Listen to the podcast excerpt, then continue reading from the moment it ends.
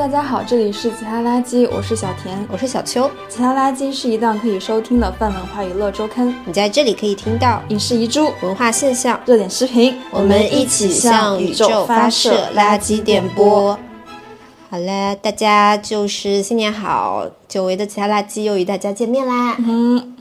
嗯，我们今天呢，想跟大家聊一聊一个春节期间所有人都在讨论，但是其他垃圾还没有和大家一起讨论的话题。现在还在院线上的《热辣滚烫》，对，这是跟贾玲有关的话题。对，嗯，我们两个都看了，要不然我们就先聊聊我们对《热辣滚烫》这个电影基本的看法好了。嗯，你你觉得这电影咋样？嗯，因为我是看过那个《百元之恋》的，嗯，然后我其实我我觉得我还蛮喜欢《百元之恋》那种。质感的，就是那种质感，给了我一种就是人是可以缩在自己的那个失败里面的感觉，不励志。嗯嗯。然后我再去看那个贾玲的这个《热辣滚烫》的时候，其实内心会有一点点冲突。嗯，我很怕他会把这个壳子给剥走，因为它看起来非常像一个励志故事，就是一个人他减重了一百斤，起码当时的就是营销的口径，我是有看到这一个部分的。嗯，然后。我坐到影院的时候，我是跟我家人一起去看的嘛。然后我在看的时候，其实已经完全把我这一部分的担心放下了，并不是因为它里面没有这个励志的一面，是因为我觉得贾玲太会做这种就是商业化的电影剧本的那种结构了，就是那种结构就是不断的往下沉，然后往上升一下，再往下沉，沉到最底，然后最后再往上升，然后再给你一个嗯相对来说比较有质感的一个结尾。然后以至于，其实我当时在看的时候很想跟着哭，嗯，很想哭，但是因为我就是因为我家人在旁边，我就觉得就是人家都没有哭，就显得我这个人很懦弱，我就没有哭。但我我觉得除了这个之外，这个电影带给我最大的感受是我在就是很久很久我都没有看过的电影的一个感受，就是它真正的带给我了一种投射。就是之前那种类似于一种超级英雄电影这种范式，他最后投射的都是一个男性，他经过了非常多的打压，然后但他还是非常有少年的梦想，然后他去追逐，就什么海贼王什么之类，也算是这这一类吧。但是我觉得贾玲这个，她是，就是对我来说是一个非常具象化的女性的投射。就她这个剧本并不新，然后但是就是真的还没有看到过这种，就是女性触底反弹，然后反弹的。的一个目标是去打拳，然后打拳最后的那个目标是所谓的我要赢一次，对我要赢一次，要看到自己。然后包括他在那个拳击台下来之后，把自己的头发给剪短，那个侧影就看到他非常少年的那一面。我觉得这也是很多就是男的在拍电影的时候会给自己的那种就是少年感剪影吧。我就从一个女的身上也看到了，就是那种投射对我来说，就是。我觉得我很缺这个东西，因为小时候看太多这种动画片了，男生动画片最后都是一个一个少年，最后走上了他的那条就是金光大道的少年之路，很少看到一个女生经过这么多挫折之后，有也走上她的那种她的那种道路。嗯，我觉得也是，就是中国女生有了一个自己的热血标杆吧。是，我觉得是，其实以前是有的，就是以前我们有。有女排嘛，然后有女篮，只是说他们都离我们太远了。我觉得可能现在就是它有点像那种集体化的印象，不是个人。对，可能就是像除了呃谷爱凌，除了郑钦文以外，现在我们又有了一个热血的剧本。这个热血的剧本是贾玲锻造出来的。嗯，我其实看这个电影跟你的感觉有有一点点细微的不一样吧，因为你刚刚在说哭这个事情。我就是，其实我看那个电影的开头的时候，我就差点想哭。嗯，我觉得那个就是，嗯，就是那个那个镜头了，就是那个那个贾玲演的那个，她一开始还很胖的时候，那个胖乎的乐莹，她一边吃冰淇淋，一边在那个街上游荡的镜头。嗯，我觉得那边就，我我我很感动啊，因为我觉得这种无所事事的游荡，它特别特别像。我就是生活里面经经常出现的，我也是一个样子。对我，我那个时候我真的就很看到我自己，就是我常常有这种感觉，就是我感觉好像哪里都不属于我自己，感觉我两手空空，什么都没有拥有过。嗯，然后我觉得那种那种那种那种巨大的那个那个空虚，就是那种整个世界都就是我我我再怎么样我都抵挡不住，就是总有一个声音，它特别响的在我心里面说，就是说你什么也不是，就是说 you are nothing，你现在就是在这个街道上走，你不知道你要去哪里。我不知道为什么我经常会有这种孤魂野鬼一样的感觉。然后我看到那个开头的时候，我就很受不了，就是感觉万千思绪涌上心头。虽然这个电影都没有开始，就是 I don't know why，我也不知道为什么会这样啊。然后就后面看的话，我就觉得其实就我一直会有有一种很很分裂的感受，嗯，就是一个是我作为一个观众吧，就是我作为一个买了电影票消费这个电影的个体，我把这个电影作为一个商品来看的时候，我觉得就是挺感动的呀。我在这个里面就是沉浸在这种这个影片操纵我带来的情绪里面，因为它挺厉害的。我觉得这个电影它挺挺贾玲的，因为它拍的特别的。特别的个人化，然后他又特别的悲壮吧，他就是真的就是把他自己的身体作为这个创作，把他自己作为把自己作为方法，然后他赤身肉搏的跟这个电影里面的去打，然后你看到他啊，整个人突然变得那么瘦，然后你就是感受到那种那种巨大的那种真心跟那种巨大的悲壮，我觉得那个东西挺让我感动的。但另外一个方面，我确实我也觉得我常常会分裂出另外一个就是 be like。可能就是这个电影之后要做一个播客的这样的一个想法吧。就是我作为一个可能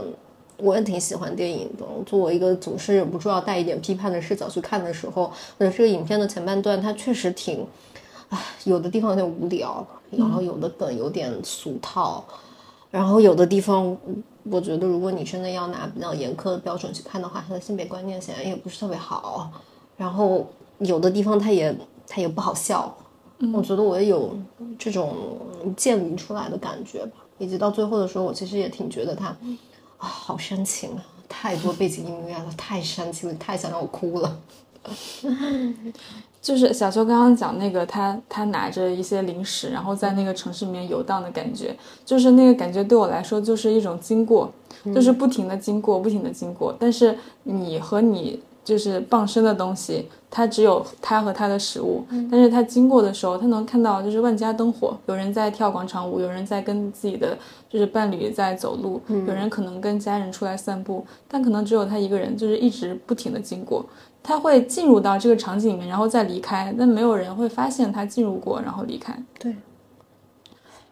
是 填不满的那种很强大的那种孤单的，嗯，其实这个里面的这种感受还挺多的。还有一幕就是那个定焦，他把那个摄像机拍在那个楼的外面，然后他每走那个灯，对，每走一层亮一下，每走一层亮一下。然后暴风雨的那一天，刚好他那个窗帘是一个金黄色的窗帘，然后那个雨就吹那个窗帘来回摆动，就是很像是一个非常平静的。非常平静的一个外表下，然后有一个巨大的火苗突然着了的那种感觉。对，哎，我觉得我看到那个的时候，我都想起来我之前看张春的那个微博，他写了一个特别好，他也讲了这个这个场面嘛。然后他最后说了一句，他说，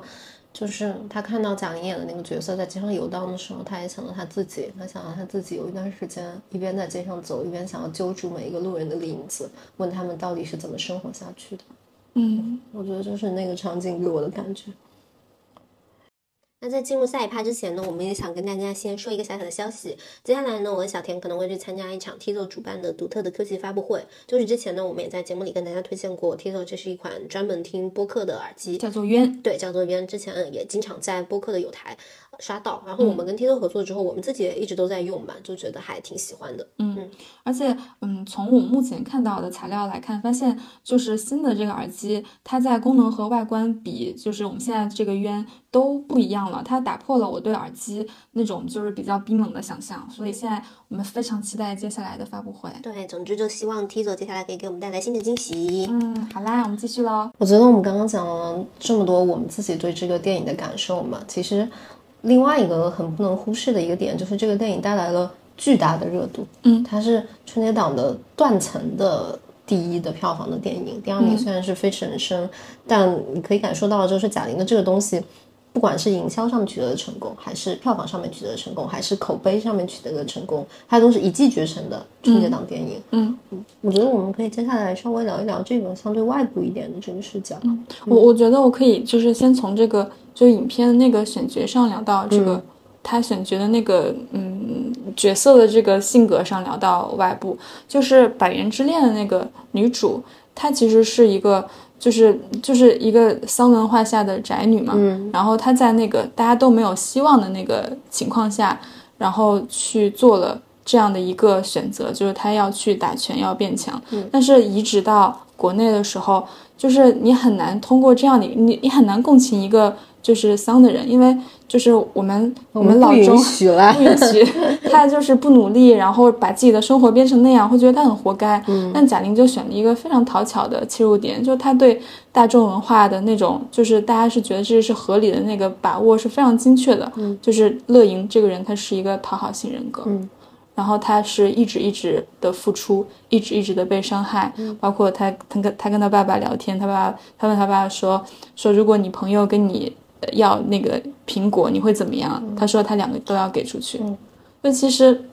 他在塑造这样的一个人的性格的时候，就已经踏平了一些就是所谓的就是就传播上的一种恶感吧。嗯嗯是的，我也觉得这个他挺厉害的耶。而且他其实，如果我们真的把他跟《百元之恋》对比的话，因为《百元之恋》的背景跟中国的背景特别不一样嘛，他那个里面的男性雷佳音的那个角色选的也挺挺有趣的，我觉得。嗯就是你想他跟雷佳音的这种恋爱的这种套路，他其实他拍的，你，可以说很俗，但我觉得也很典型。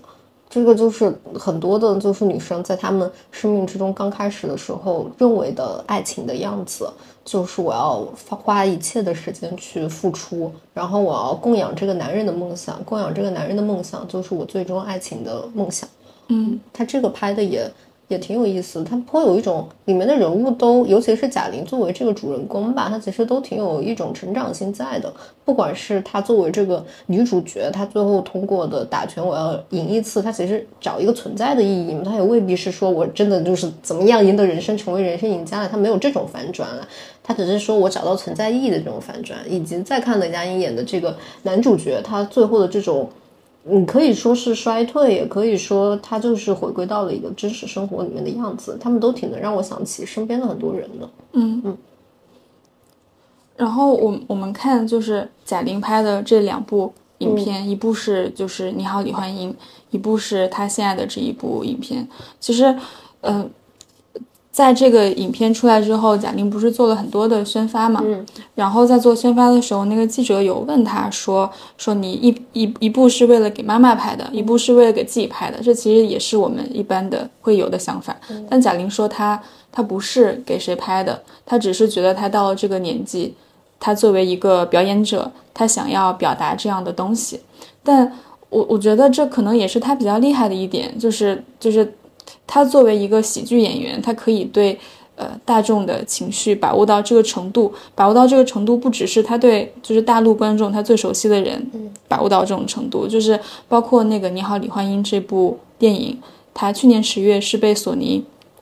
一夜买了那个版权去翻拍的，嗯。然后这一部也是被索尼买了。，对，被买了，嗯，全球发行权。然后这应该是首部索尼它都没有参与出品就买了发行权的一个电影。嗯，而且当时索尼买的时候，他不知道他会在就是大陆的票房这么成功嘛，他们只是看了成片，觉得一是相信成片质量，二是相信贾玲作为一个导演。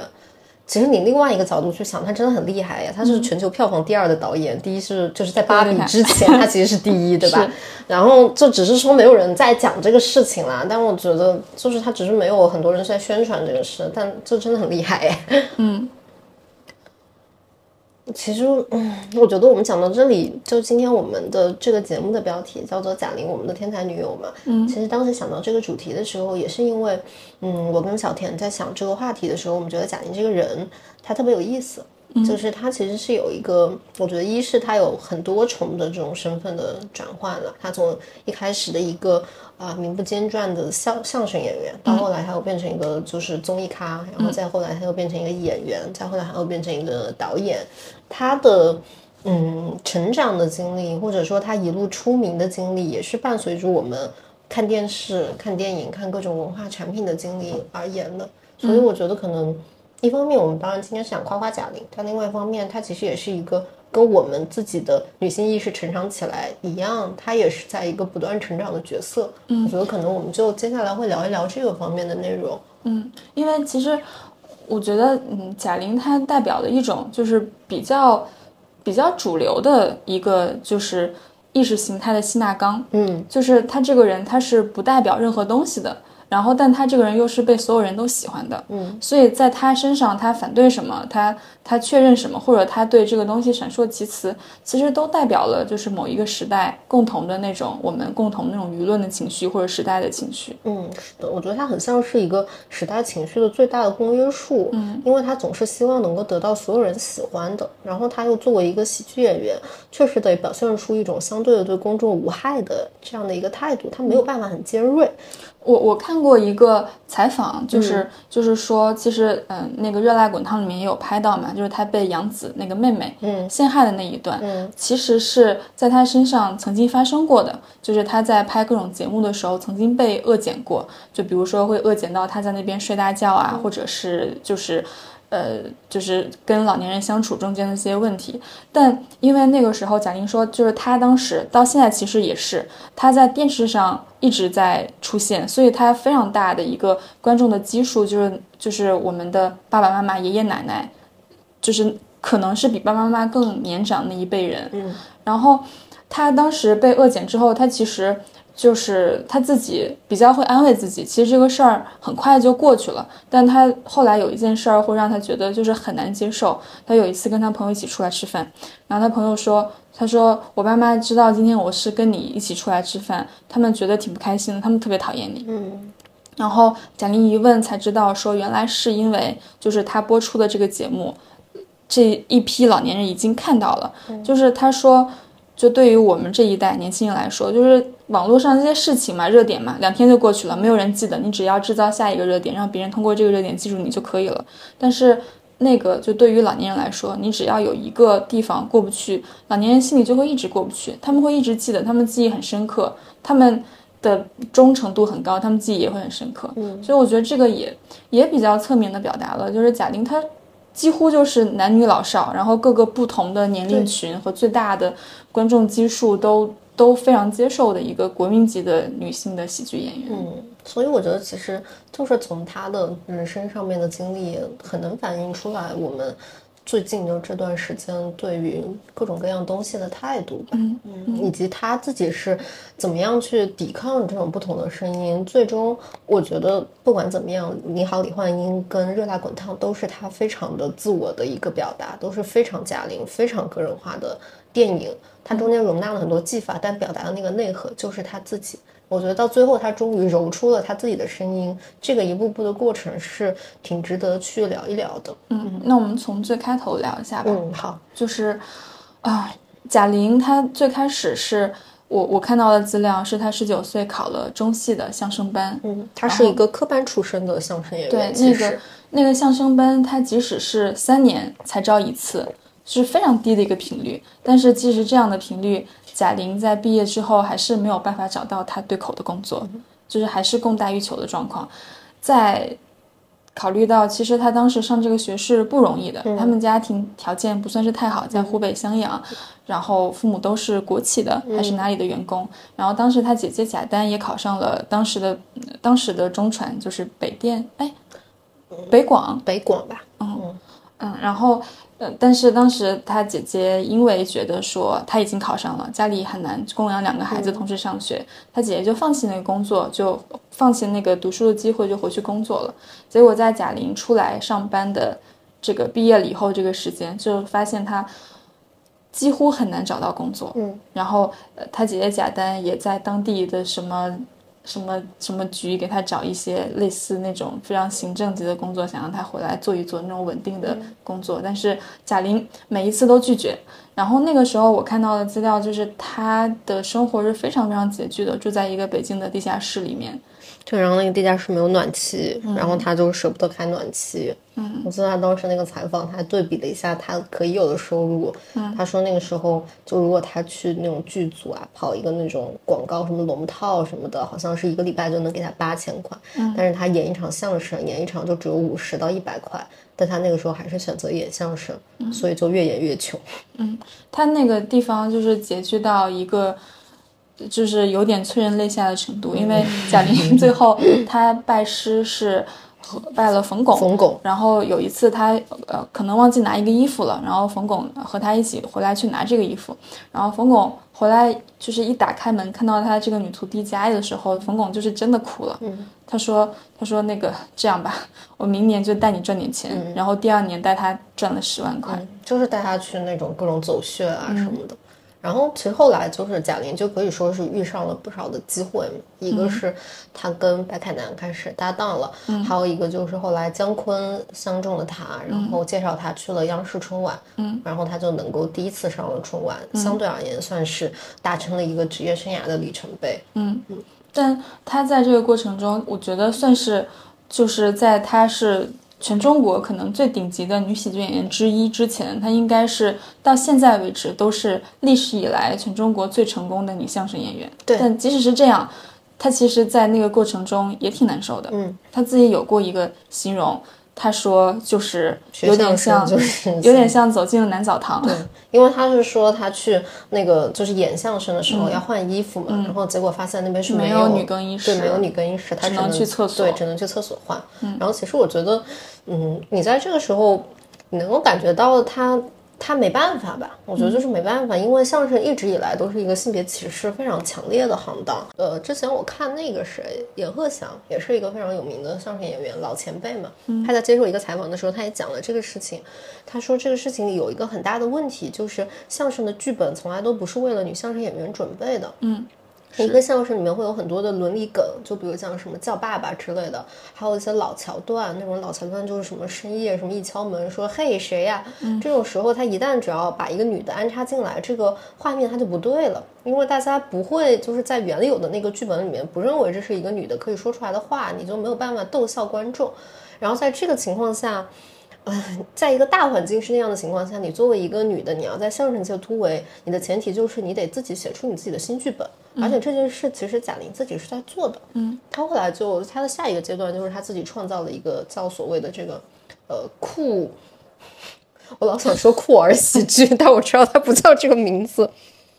哎，因为后来贾玲就是转到了这个酷口相声，对吧？但是这个酷口相声呢，她又没有能够做得很成功，没有出什么好的作品。但但总之，我在这里想先插一句吧，就是之前在讲，嗯，贾玲自己在这个相声里面，她感觉到自己发展受限，她其实也很快的感觉到了。就之前她在《名人面对面》这个节目，许戈辉采访他的时候，他就讲到了这个里面他认为的这种微妙的不公平吧，女相声演员很难。因为他当时跟白凯南搭档，贾玲自己是捧哏，然后白凯南是逗哏，就是在大部分看相声人都知道，就比如讲郭德纲跟于谦的这一对配对里面，郭德纲是呃逗哏，就是逗哏是承担大部分笑料的，但是在贾玲的这个搭配里面，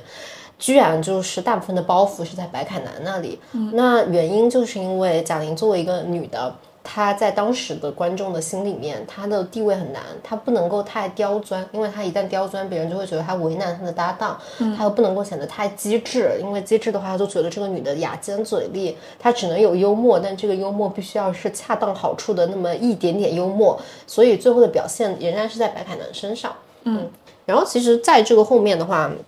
贾玲自己就她自己也自嘲嘛，她说原来自己在一开始演相声的时候还挺瘦的，但那时候观众都觉得她不好笑。后来她终于变胖了一点，观众觉得她好笑了，但又觉得她在侮辱女性。嗯，我觉得在这个过程里面，她自己一直都就挺艰难的。嗯，我记得她她在就是这个过程中，她在里面扮演的角色一直是一个小媳妇儿。嗯，就是和现在又不太一样，就是。我是说，在他瘦身之前又不太一样，就是他瘦身之前有一点像是一个无性无欲的一个中性化的，可以可以接受非常多的，就是特别无害的一个一个一个形象。但他之前的那个形象比较瘦，他比较瘦的时候还是有很多的这个他的那个性的那个本体存在的。嗯一个这个东西一旦存在的时候，就是不管这个对方的这个演员在说什么的时候，它中间总是会有那么点就是微妙的感觉在。这可能也是后面就是郭德纲的那一个段，就是他讲说他不想要再收，他不想收女徒弟不。想收女徒弟，就是当时有一个，其实不想收女徒弟这个话讲的就是贾玲。贾玲后来在节目里也说了，说郭德纲这个话是针对他讲的。我我觉得我要在这里讲一个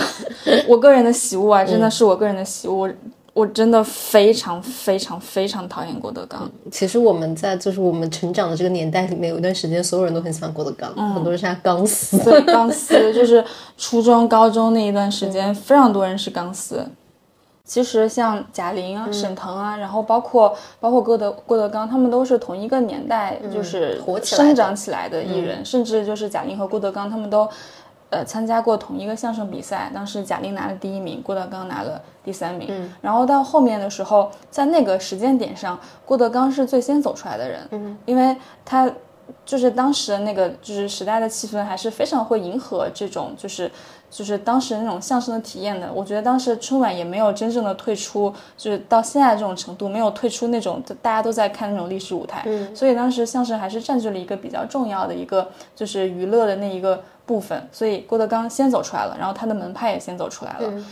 但是到现在我们再看的话，发现他们其实中间又开始就是走的非常分叉，嗯，比如说沈腾的开心麻花，嗯。然后比如说呃贾玲的那个大大碗娱乐娱乐，因为他们里面都有一些就是非常顶尖的女性的喜剧演嗯。员，然后他们能够非常快速的回应现在一直不停的变化的一个语境，就即使不是他们不不说是什么。呃，他们有这样的演员，他们如何如何，就是你一个作为一个文化生产的一个单元，你完全的缺失了另外的一半人口的那个视角和演员，这这本来就是一件非常失败的事情。我就是很难明白，就是为什么这些人会把它变成一种就是居功自傲的一种自洁的，呃，一种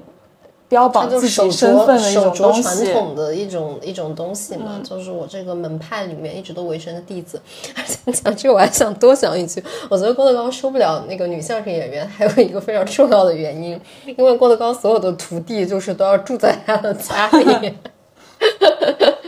然后要跟他是什么同吃同睡同住一段时间，感觉他确实收不了女的。哎。然后他其实他的这个这个门派也是非常的，就是就是真的那种男性统治的门派，他们会有师娘，然后只有且仅有一个师娘，剩下的都是就是。就是徒弟，就是他是祖徒弟，然后就是次一代的徒弟和次次一代的徒弟，然后一代一代的拜师，这样的一个非常非常就是像一个画师一样的，就是现代不太能够见到的那种父权结构的真实的那种就是郭德纲是里面就是最大的大爹嘛，就是这样，然后大家都是他的儿子，然后在这个情况里面也。我我觉得跟就是你看德云社的发展，就是里面的演员也挺有意思的啦。就是后面那个捧起来那个张云雷，就是一个 很容易爆雷的人。嗯嗯，就你很难想象，在现在的这个年代，还有人直接就是在卫视上面会讲那种非常男权的发言。就他会讲说，他们都会讲说，非常非常坦荡的，然后就是脸不红心不跳的讲说，我是一个大男子主义的人，我认为我娶来的媳妇儿，她就应该给我呃扫地拖地，给我做一个饭，怎么你还期待我来做饭吗？嗯，就是他在讲这个话的时候，他并不觉得自己有什么问题。我感觉现在的就是。我觉得大家的力量已经进展到说，就是即使他是一个非常三线的男明星，他大概也知道，就是给他八个胆子，他也不敢在一个上星的位置上这么讲话。嗯，大家有有听过就是郭德纲的任何相声的话，会发现。他们在里面是有非常多的伦理梗的，然后那个伦理梗就是包括对这个人的女儿的、对他的妈妈的、对他的老婆的，嗯，然后甚至就是每次讲到这些伦理梗的时候，反而是就是全场最容易发生一些爆笑的时候，对我，我其实觉得这个东西就相声的伦理梗这个事儿，一直都是一个经常被讨论的话题嘛。嗯，就是呃，他们有解释，郭德纲自己有解释这个话题，他就是说，因为相声自己一直都是三教九流里面的最末等，所以会有一些，他也认为这玩笑低俗，但他认为这个也是相声的传统之一。不过呢，哎，反正我就是觉得，这个咱们这个中国的相声都已经一百多年了，你现在还在讲这些东西，本身就是一种非常守旧的体现。嗯，就是你再传统的东西，你也应该要依据。现在的时代做一些笑料上面的变化，嗯，其实这个也就是印证了吧。我觉得就是脱口秀大会后来的红火，某种意义上是接替了相声的接力棒，嗯嗯。像我们之前说的那个脱口秀的那个观众跟相声的观众，这点也挺有意思的。对，就是如果大家走进那个脱口秀的场子，线下的场子，就会很容易的去发现。就是现现场的女观众百分之八十以上都是都是女观众，然后剩下的的男生都是他们带来的男伴，甚至有一些就是观众的那个性别比可以到百分之九十以上。但是如果你走进就是那个相声的那个场子，你会发现就可能一半一半，或者是或者是女观众要稍微多一点。但我觉得现在这个时间里面，有任何一个男的带一个女的去看一个相声的一个。演出都像是一种服从性测试，就你要能够忍受得了里面就是看你笑不笑得出来频繁的这种这种伦理梗，然后你还能笑得出来，你能非常接受里面是非常传统的一些他们的道德观念，然后你还能接受，然后你还觉得这个票价是值的。嗯，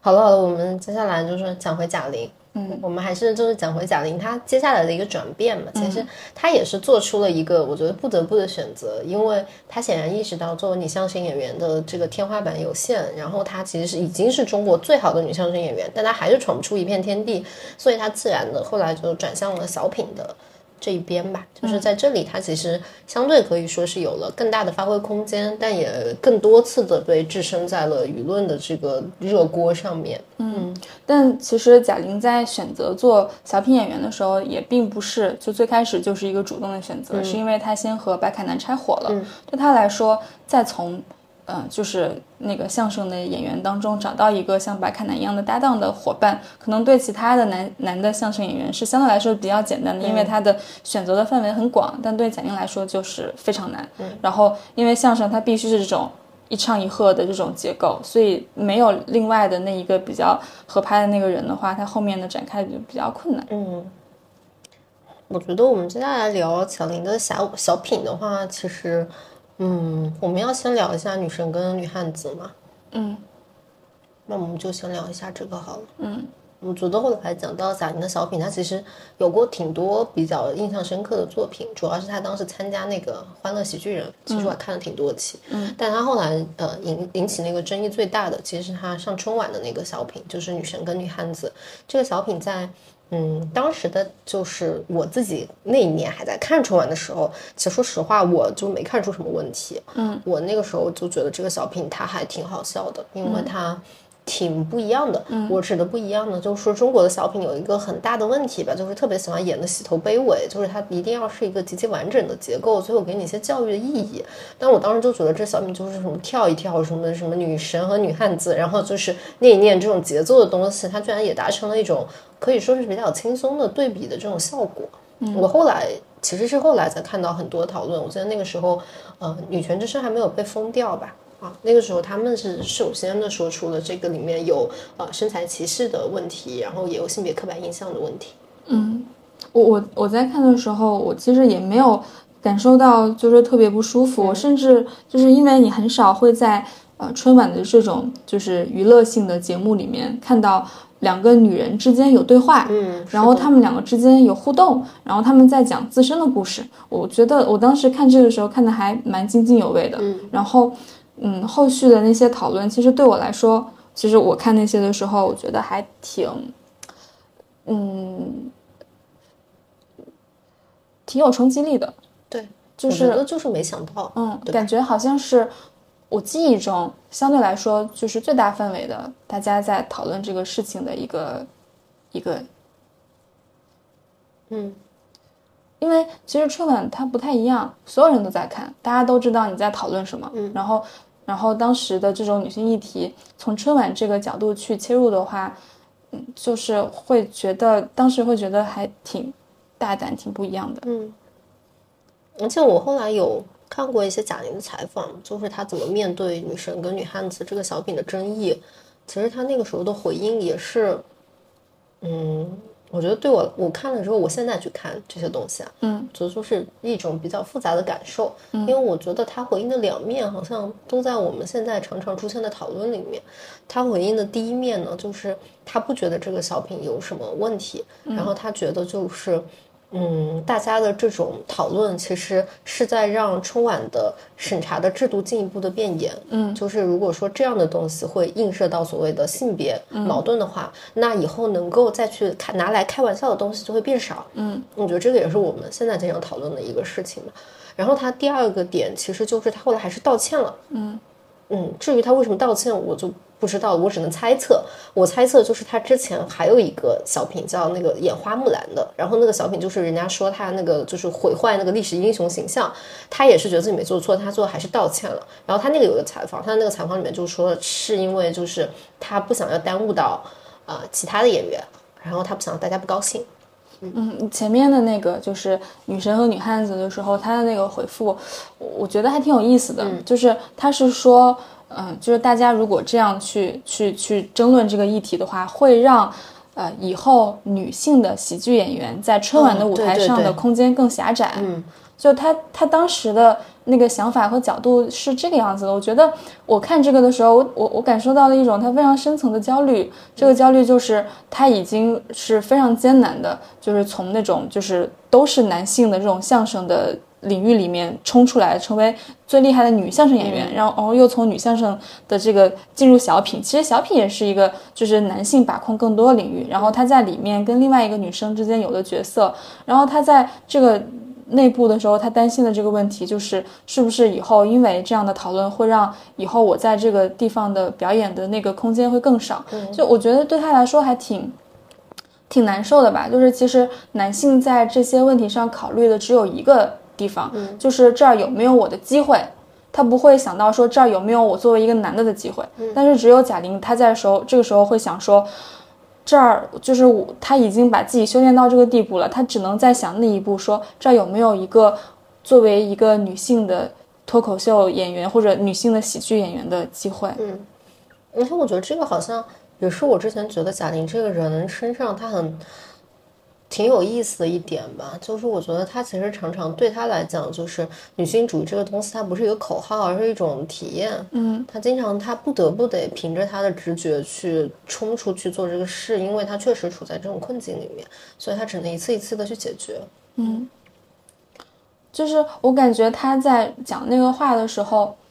嗯，就挺可怜的，就是有点像说他好好不容易就是端上了一口一口饭，然后他端的颤颤巍巍的，他这时候就是很担心其他的家长会骂他，让他就是之后都没有能力再端这一口饭，即使。即使其实这一口饭是本应该他得的，或者他本应该去捧更大的饭，但他担心的是以后的那个那个路径会越来越少，越来越少。没有。嗯，我觉得也是，我用一个他采访里面的话好了，他说的就是。我好不容易胖了，观众终于觉得我好笑了。但是这个时候我做什么，他们都觉得我在我自黑，他们说我是在侮辱别人。嗯，就是他自己在做一些行为，但是他的这个行为变成了啊他践踏女性的形象。嗯，我觉得其实这个时候他他挺想不明白的吧。我觉得他是不知道这个里面的东西，其实有些东西不是针对他他自己的，他其实最后就不得不变成了针对贾玲的，但他确实是一种社会情绪上面的东西。嗯哎，我们讲完了这些，我们要不然接下来讲一讲，可能就是他自己作为一个综艺咖。嗯，我觉得这个之后就是做综艺咖了。其实贾玲从就是春晚做了小品之后，包括之前做那个《欢乐喜剧人》开始，再往后她才真正的进入了就是我们现在比较熟知的那种就是国民女喜剧人的阶段。嗯，就是她开始就是连续的上那个王牌对王牌开始。我觉得这个里面我们先可以聊一个挺有意思的话题吧，就是我也是今天因为我在 B 站上恶补贾玲的 Everything，然后呢我就发现，呃，这是 B 站自己官方统计的东西，贾玲是中国全中国拥有最多 CP 视频的 演员。我我看到一个信息啊，说说从二零一六年以来，贾玲已经至少和一百七十位艺人 在 B 站组过 CP，除了杨洋、鹿晗、范丞丞等历年流量新偶像，也有陈道明这种老派艺人，甚至贾玲组 CP 的行为已经跨越了性别，在 B 站上，她已经和刘亦菲、迪丽热巴、鞠婧祎等女人都都都出演过恋爱剧，现在就是最火的就是就是那个绯琳嘛，嗯，我觉得这个里面一部分有一些咱们的这个中国的秀粉，颇有一种就是别人哥哥有的我也 有，有必须要让他们跟贾玲有过一段才能证明她红。嗯，但另外一个方面，其实就直接的说明了贾玲作为一个女人吧，在呃大众的心里面是一个彻底的去性化的角色，她跟欲望没有任何关系。她在秀粉眼里面，她不是一个就是哥哥的那个女友一样的角色吧？就是你让哥哥跟贾玲配对是无伤大雅的。就他们当时其实也试过，就是放其他的女明星上去，不管放谁都会引起一片巨大的骂战。但是放贾玲，下面就是一片和谐和哈哈的笑声。而且我我觉得大家都不是很傻吧，就是这种数据反馈是非常直接的，就是就是只要换上贾玲，那个数据就能高上一倍。然后大概就是这个时间吧，贾玲就是进入了那种涨粉的快车的那个时间。对，就首先她在《王牌对王牌》疯狂的刷脸，当时那个这个综艺又非常的火，然后她的这个她的这个形象，包括她拍网剧这个形象又被搬到那个 B 站上。去做二次传播，然后 B 站 B 站又反哺，然后他自己又有自己的平台，抖音啊什么之类的，然后这种就是这种循环给他带来非常大量的粉丝。我我在录这期之前查了一下，呃，贾玲现在的抖音的粉丝有两千多万，嗯，她是一个跟谢娜，真真的对吧？是人人都认识嘛，就是男女老少都认识，不管什么年龄层的人都知道她的一个形象。嗯，尤其他其实，在上这个《王牌对王牌》，相对来说还是比较年轻化嘛。在这个之前，他已经常驻各种上星卫视的综艺了。嗯，我觉得到这儿为止，大家都会比较，嗯，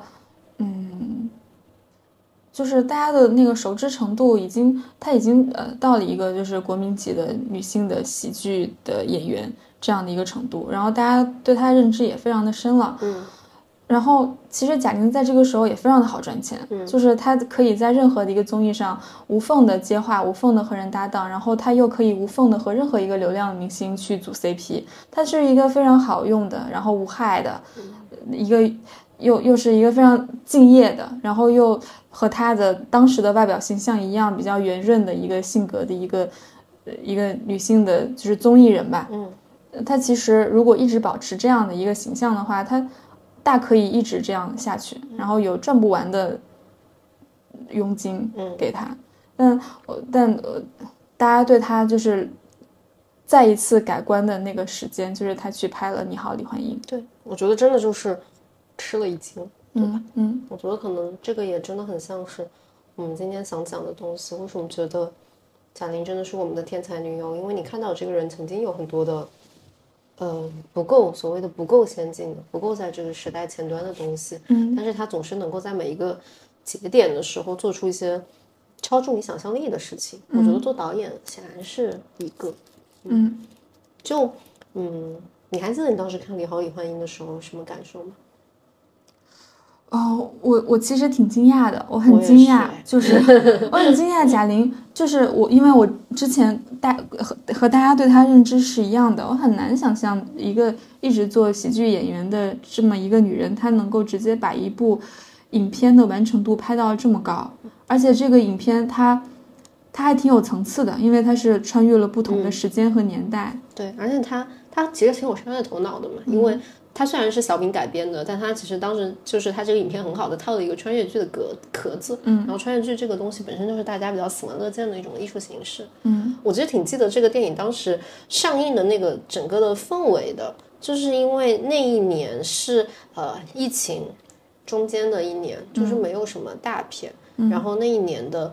贾玲的这个片子可以说是中间的一个突围吧。除了《你好，李焕英》以外，那一年上映的还有就是《满江红》，啊，都是一些主旋律电影。然后我当时会去看贾玲，其实我的首选也不是看贾玲，我是先看了《满江红》。我也是。嗯，后来就是他这个电影的口碑突然变得很好，然后我才会去看。然后看了之后就是在电影院里大哭，因为我觉得就还是还是他那个就是他一直以来的这个这个东西，因为他表达的是真正他想表达的东西，所以哪怕技法上面有很多粗糙的、简陋的，也有很多可以指摘的，很像那种什么充满小品叠加的东西，但是他最后的那个内核太动人了，没办法。我觉得和他这一部《热辣滚烫》之后，大家对他的那个评价有一些非常一致的地方，嗯，就是会感觉到这个人他不犀利，嗯，他他就是他有一百分的劲儿，这一百分的劲儿就全都用上去了，嗯。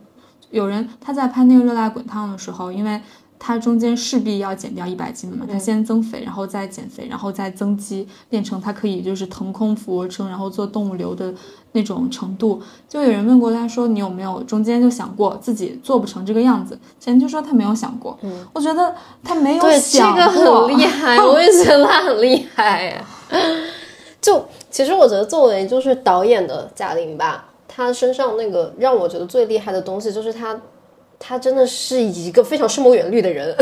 就是我觉得这一点是他在做演员也好，还是他在讲相声的时候，你认为他不属于一个喜剧女演员的这个东西，因为你会习惯性的轻视他，嗯，你习惯性轻视他，你就觉得他是个演员，他能把戏演好，但是他怎么还能？就是啊，计划周全，他还能写剧本，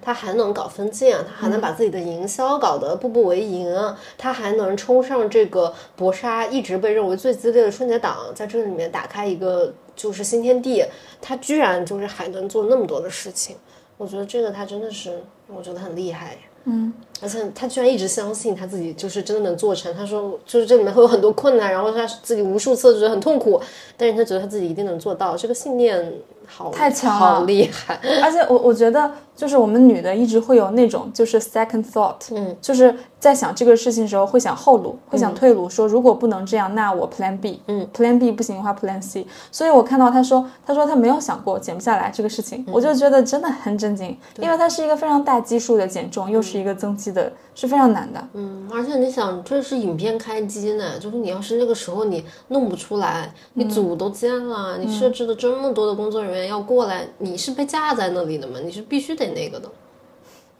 然后我我觉得还有一点就是，嗯，看李焕英，然后后面看《热辣滚烫》，热辣滚烫》的最后的那个呃片尾的时候，他放了一些就是作为贾玲自己个人的，我觉得像是个人传记或者 MV 的部分，嗯就是类似于说他在前一个李焕英的时候，他根本就画不好脚本，别人都理解不了，然后他就在中间就一直学，一直学，一直学，然后现在就终于能画出来，虽然画的也不好，但是别人能够理解了。就是我觉得他的影片和他个人的生活和他个人的生命和身体形成了一个非常强烈的互文性。嗯。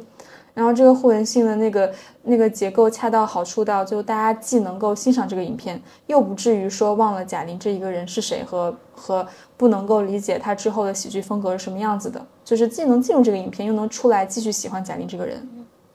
但我觉得，嗯，其实他到最后，他的这个宣传的这个东西，真的达成了一个很应该去到的一个效果吧。就是他显然他有一个减重一百斤的这么大的爆点，肯定是不用白不用。嗯，但是这个影片，它的确，它不关乎于减肥，嗯，它也不关乎于，我觉得也不关乎于打拳了。它其实到最后真的是关乎于一个贾玲如何寻找自己，成为自己的这样的一条路。哎，我觉得就是贾玲在她她做的这两部电影里面的那个性别观念，其实也挺有意思的。嗯，如果就是简单的来说的话，她在这两个里面的性别观念就是完全不讨论性别观念，就是我觉得李焕英是完全不讨论吧。就是比如说，是李焕英她那个就是直接把它放到了一个母女关系里面，对呀、然后她根本就没有涉及到就是彼此那个性的部分，而且，嗯，就是这个穿越穿越剧好的地方就是在于以前是没有性别问题的，就是所以以前不管怎么演它都是合理的，嗯，然后甚至贾玲的那个她的那个谈恋爱的那个时间段也是发生在就是他在穿越回去的那个时间的，所以他也不会引起任何的就是关于这个性别上面的争议，就是他会给我一种感觉，是他非常小心翼翼的躲开了有可能会讨论到这些的地方。我觉得就是看你怎么想，就是你那么想也是可以的，你也可以把它想成是，我觉得它里面还是有一个地方就是可能会触碰的，就是在他穿越前，就是他跟张小斐演的那个角色都比较年轻的时候，其实不是就是有谈恋爱的那个环节的嘛。他在谈恋爱的那个环节里面，他没有把他跟张小斐之间就是排成是那种争风吃醋，为了一个男人争风吃醋的闺蜜，但是他其实就是排成了他自己是一个比较比较招笑的那一个，然后就是人就是去追张小斐，就所以这两个人之间没有那种那种嫉妒之类的感情，你也可以说这是他的一种安排吧。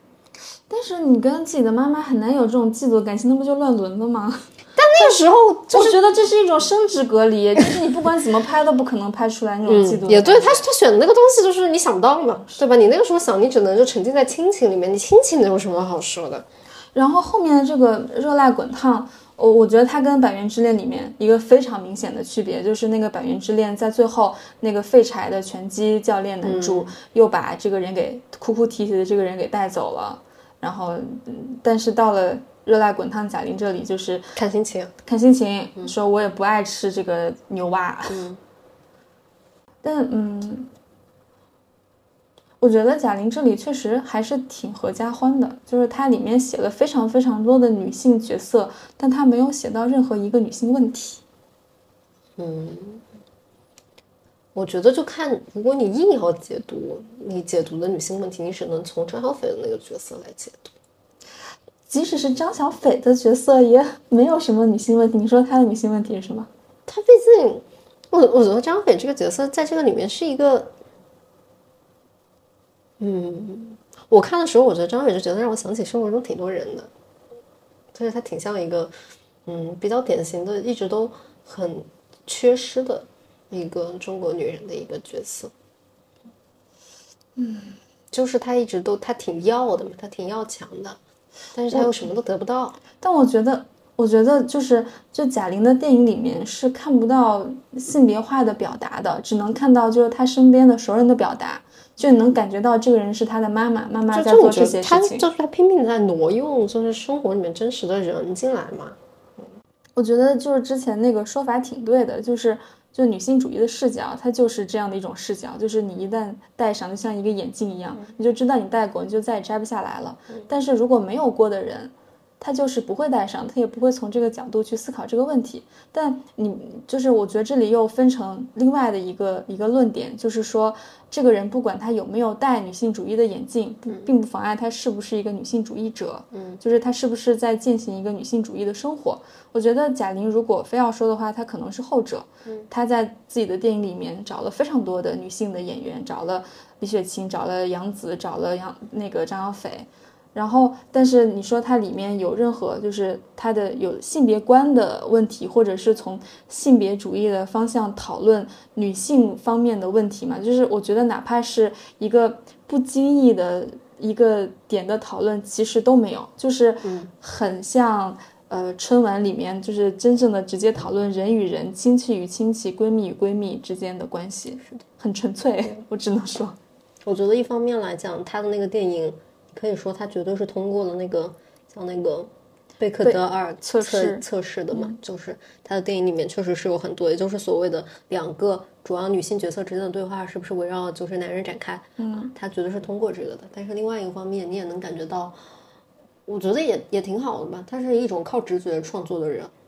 他确实就是有很多的这种直觉，这种直觉源于他个人的生命体验，嗯，而且他的生命体验里面就是。她当然可能一定是感受到这种，就是因为作为女性，所以被错待的这个瞬间的。但是她如果要在这个行业长久的不痛苦的生存下去，她只能提前的把这些咀嚼和消化掉了。然后消化的时间久了，她那个视角已经很钝很钝了。嗯，我觉得就是确实，也就是贾玲的这些关于女性的这些东西，她从来都不尖锐嘛，她从来都是在找合家欢的最大公约数。我觉得。在她的电影里面也是这样，嗯，但我觉得这个是她天生就是，我觉得这某种意义上也是我们的女性创作者的一个，就是我们需要女性创作者的一个所谓的最基本的理由吧，就是因为不管你怎么样，你只要是一个女的，你就是带着女人的经验在拍，嗯，呃，这个电影之后，其实大家对她有一个就是相对女性主义的一个夸赞吧，就是说她在拍那个性侵者的时候，她怼的是对方的脸，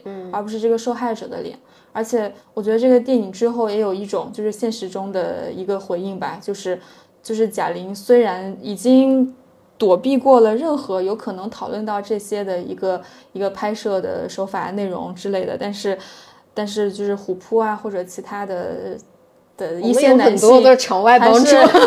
还是，是不断的会 会会会会讲到这个事情，他们会说贾玲是光明会的，贾玲是 AI 的，贾玲是一个替身，嗯，你这这个电影在虎扑的评分就很低了，嗯，是春节档最低分吧，应该是，嗯，都低到不可思议的低，我记得好像三点几分还是啥的，反正很夸张。然后飞驰人生最高，我不知道他他自己就是如何在咀嚼这一个部分的信息，再把它合理化，很难吧？我也挺好奇的，不知道有没有就是哪个后来现在可以不用接受这种采访了，就是就是若干年之后可以有人去问问他，然后以及我我们说，就是他经过了几次这种身份的转变嘛，从相声演员到小品演员，到一个就是综艺咖，到后面变成了一个呃，就是真正的演员和导演。但他其实在这个里面扮演的不只是这样的角色，他是导演，是演员，他同时也是编剧，他是就是现场要调度一切的人，甚至他是就是大碗娱乐的，就是最终的那个那个老板，老板，然后他负责了全部的这个片子的出品、产出、监制，所有的事情。然后我我其实觉得还有一点还挺惊人的，就是他宣传这个片子的那个打法也很牛，就是比如《热辣滚烫》的这个，他前面一直一整年都没有出现，一整年都没有出现。然后在他放映的那一天，然后他选择那个媒体，我觉得也很聪明，他在那一天选择了人民网。人民日报和央视六套，然后三家就是中央级的媒体对他进行了一个专访，然后在那一天集中释出，然后那一天的舆论达到最高量之后，然后初二没有动作，初三的时候又找所有的剧组演员一起开始在他们的微博、在他们抖音开始发这样的内容，而且这样他不是说在这一天去发，是因为他在之前他们整个他的这个团队的，就是自己的号。就是他的张小斐的和其他人的个人的那个渠道已经建设的非常厉害了，这样的一套组合拳打下来，而且你刚刚讲那个，我都想起来那个那个张春在那个这个片子中，他写了一个那个很长很长的影评嘛，嗯，他那个影评里面我印象最深的是他最后写的那个话，他说。我依稀觉得女性的成长可以概括为三个课题，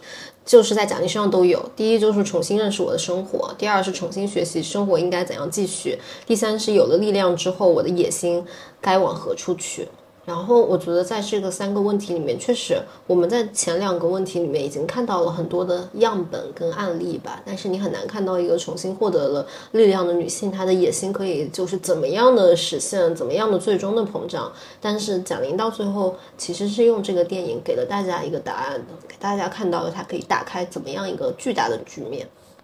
嗯。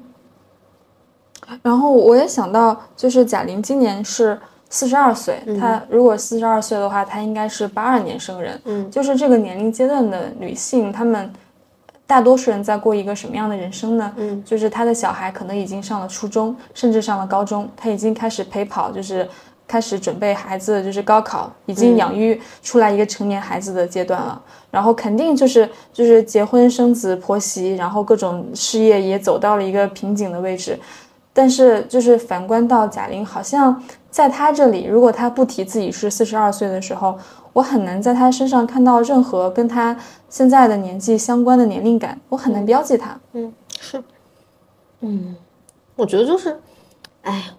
之前我们看贾玲的采访的时候也看到嘛，她其实她不是她的人生里面不是没有过这种想结婚、想生孩子的阶段。嗯。他在二十九岁的时候的采访里面，全部都是我很想要结婚，怎么还没有遇到合适的人？然后他在三十二岁的时候，我也看了他很多那个时候的采访。那个采访他总是在说，怎么上天还不发配一个帅哥给我？嗯，我很需要一个单身的男青年。但是到四十二岁的时候，你看到他所有的访谈里面，他讲的其实都是坚定，就是你觉得这个人他很知道他接下来要做什么事，嗯，怎么样把这一部片子给做好，怎么样做下一部片子。怎么样再一次不断的找到他作为一个表达者要表达的东西，并且能够让他在各方面能够取得一个协调的成功。我我觉得他比较令人羡慕的地方就是。他不管是在生命的哪个阶段，都能找到那个真正的锚点。嗯，就是包括，嗯，他他去学了相声，然后然后他姐姐贾丹回了家，然后他在这个过程中，我看到过鲁豫还是谁对他们进行了一个采访，然后贾丹就说，当时去做这样的选择的时候，然后贾丹就说说你搞这些干什么也赚不到钱，然后贾玲说说姐你不懂，我做喜剧是有使命的，就是他。他真的在执行这种使命感。挺然后厉害的。对，就包括他后面在拍电影的时候，他真的就是在执行电影的这种使命感。包括后面他开始健身之后，他又开始就是沉迷于这一块，就是他生命的锚点很丰富，而且会一直在变化。我觉得我还可以再讲一个小的点吧，就是因为今天来准备这一期节目，其实也就看了很多贾玲从早年到现在的采访。我有一个特别明显的感受，就是我觉得贾玲这个人真的一直都在，嗯，有很强的这种成长性，以及在这个过程里面，我其实有的时候有点挺心疼，嗯，贾玲这个人的。我总是我很难不去共情一个啊女孩儿，对吧？她长得就是胖胖的，然后挺可爱的，但是她要怎么在一个嗯充满了本来是男性为主的这样的一个行业里面竞争出来？他后来又是怎么样？明明是一个大家都习惯性的，就可能就是连大多数人都会习惯性的轻视你这辈子就是一个喜剧演员了的情况下，他又怎么能够再一次转行做到一个导演的圈子？然后我今天看他鲁豫给他做的那个最新的采访，里面有一句话印象就很深，他说他最近就是知道怎么样就是做自己，知道怎么样爱自己了。然后那个鲁豫就说你为什么觉得？他说以前大家说我有才华的时候，我就说都是我运气好，我就笑笑。现在大家觉得我有才华的时候，我就是会接受。我觉得他的这个一路走上来的路也是他自己真的一步一步的认识到自己的才华，接受他自己，并且要不断的把自己带来的这种能量传递给更多人的一个过程。嗯，以及另外的，我觉得，嗯，他可能在这个过程中也一直在习得自己的角色。嗯，就他其实，我觉得对他来说肯定不是第一次觉得自己是有才华的，因为他在他的生命中已经成功过很多次了，对登上春晚哎那么多次，那么早，然后后面又转型这么多次都成功，流量那么的巨大，他不可能觉得自己是不成功的。包括他自己又做了老板，手下那么多人，自己导演，然后剧组那么多人，两部影片又都这么成功，其实他都知道。嗯，但他我觉得就是包括他选择了瘦身下来这件事情，就是我觉得他在这个时间段开始选择要做另外一个贾玲，要选择做另外一个人生了。嗯，就是他那种我选的、我承担的这种主动性是非常强烈的。嗯，就是其实他之前在节目里面常常的就是被，因为他的身材比较圆圆的，常常会用这个作为一个梗去作为一个笑料。嗯就比如说。呃，比如说他在摸那个范丞丞的那个锁骨的时候，他说这个是什么东西，然后最后发现这是锁骨。还有就是传播最广的那个视频，就是他跨在那个，嗯，鹿晗女朋友叫什么？关晓彤，关晓彤的腰的时候，他说：“他说为什么这个人这里能跨住？啊，说原来他这儿他是个腰啊，就是腰这边是凹下去的，所以能跨住。他其实在这个过程中一直，嗯，就是把自己表演成一种下位者吧。嗯嗯我我我最近在呃就是看一个一个文章，然后他也是说，就是女性喜剧演员，他他讲这个，我觉得讲的还挺好的。他说他说在做喜剧演员时，女人不再做女性，就是说一个人的语言行为和另一个人的预期的语言模式相矛盾，然后他们在平息这种观众焦虑的时候，使用的一个就是现在贾玲可能也在使用的比较容易的从成功的策略就是。自嘲式的幽默，就是自我贬低、讨好，而不是公然的敌对。我觉得这个其实就是，嗯，亚里士多德讲讲喜剧的时候的一个概念。嗯，我想想他怎么讲。他说，就是我们之所以觉得观众看到一个角色比自己低劣，嗯，就会觉得这个东西有喜剧感；反之就是悲剧。嗯，你做喜剧演员，就是要让自己成为一个丑角，做所有的与环境不和谐的事情。嗯，我或者就是就是女性喜剧演员在在在这个里面，其实扮演的内容也挺不一样的。然后我今天还看到一个论文，他说那个呃，就是那种情景喜剧里面，呃，女性体重、男性的负面评论和观众的反应，他他选了十八部黄金时档的那些剧，然后他就是分析里面三十七个主要的女性角色的体重，然后还有就是男性角色对他们体重的评论。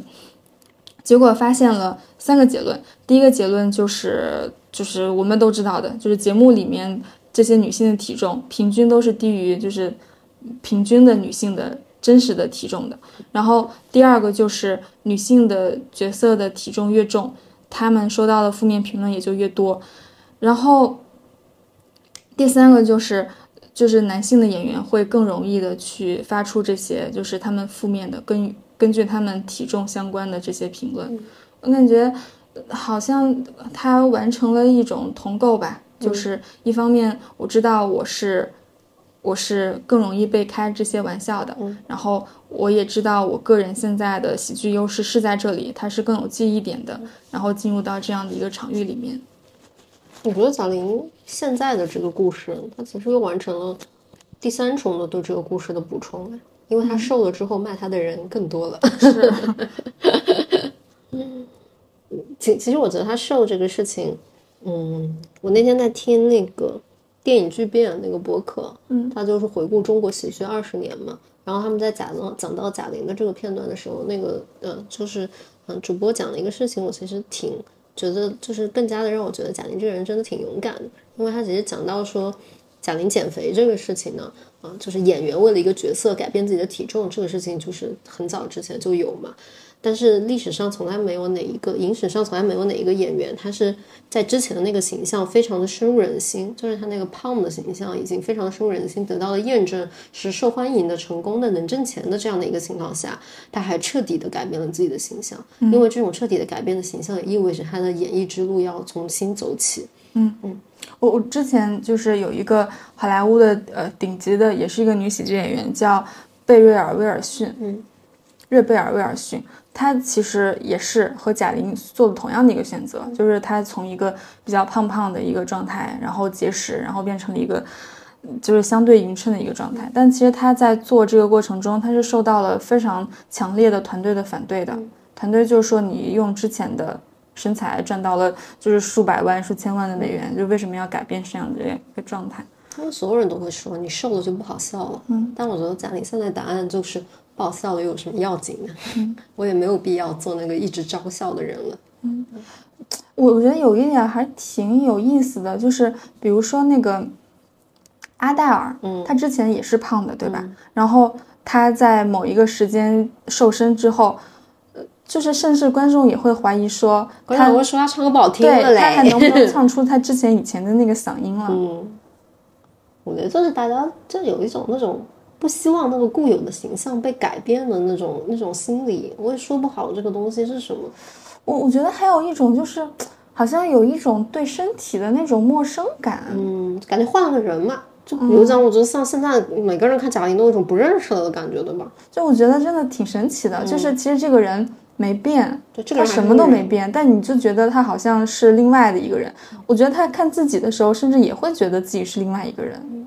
我我看这一点。也是啊，他在那个鲁豫的采访里面一直都在提嘛，就是鲁豫一直都在说，以及贾玲一直在说，他说他见到那个周围所有的朋友啊，嗯、每一个人见到他都是哇，你瘦了一百斤，我都不认识你了这样。然后贾玲当时对这个问题的回应，我印象超深，她回了一句话，她说，嗯，她说就是我走到今天现在这个状态，就是成为现在的这个样子的贾玲，不是这一年。我变成这样了，是我走了四十二年，我变成这样了。我当时这句话印象好深。总结一下我们今天讲的吧，其实，嗯，我们觉得贾玲是我们的天才女友，就是因为她也是一个一路陪伴我们长大的女性形象。其实，在她身上，她作为相声演员的时候，她有那种进了男人的澡堂子，要寻找自己在相声界狭窄的一个位置的这种憧憬。然后，在她作为演员、作为综艺咖的时候，她有那种。我改变我自己在观众心中一直的形象，我通过最后我要做这个这个热辣滚烫的这个电影的减肥，重新抛掉一切，重新上路的这种勇气。然后在做导演的时候，他又彰显出了那种我觉得就是运筹帷幄的巨大的这种商业的野心，并且他实现了两次，嗯，很厉害。嗯，然后第一名是芭比。然后作为女人，我觉得她也她也挺有意思的，因为她作为一个八二年出生的。女性，她其实真的是在展现一个八零年代非常不同的女性的样本。她不结婚，不生小孩，然后追逐她自己的事业，她可以重新的认识自己的野心是值得的。正当的，并且找到办法去实现它。嗯我我觉得我们之所以借用我的天才女友，嗯，里面也有一点就是，艾莱娜在写那个莉拉的时候，艾莱娜她其实是，她是一个读过书的女性，她对她自己的女性处境有很多思考，她甚至可能会在讲座中，在她的书里面写到一些，也许吧，写到一些关于女性主义的内容和话，但是她在写天才女友的时候，她显然从莉拉的身上。看到了那种女性身上真正不屈的生命力，嗯，然后这种生命力，它不是一种读过书之后才找到的生命力，它是这个人生命中本来就有的直觉性一样的迸发的生命力，嗯，这可能也是我们想要用我的天才女友去形容贾玲的一个原因，就是她可能在这种嗯理念的表达上，并没有就是达到一个我们现在所认为的，就是一个女艺人能够在这个时间段发出来一个比较正确的信号的这样的一个人，但是。他现在做的事情，他现在在实践的自己的生命，也确实是我们能够见到的我们身边的天才女友。嗯，好啦，我们今天的节目就到这里啦。如果你喜欢《才拉街》这期节目的话呢，记得给我们点赞、订阅我们，以及多多给我们评论哦，这对我们非常的重要。嗯，如果你是在 Podcast 听到我们的播客的话，要给我们打五星好评。嗯，对，其他垃圾现在也开通了自己的小红书，叫做垃圾拜拜，你可以在那里找到更多我们就是哔哩吧啦说的一些话，以及其他垃圾也开通了听友群，欢迎你能够加入我们的听友群，和我们一起讨论更多的有趣的事情哦。嗯，好啦，拜拜，拜拜。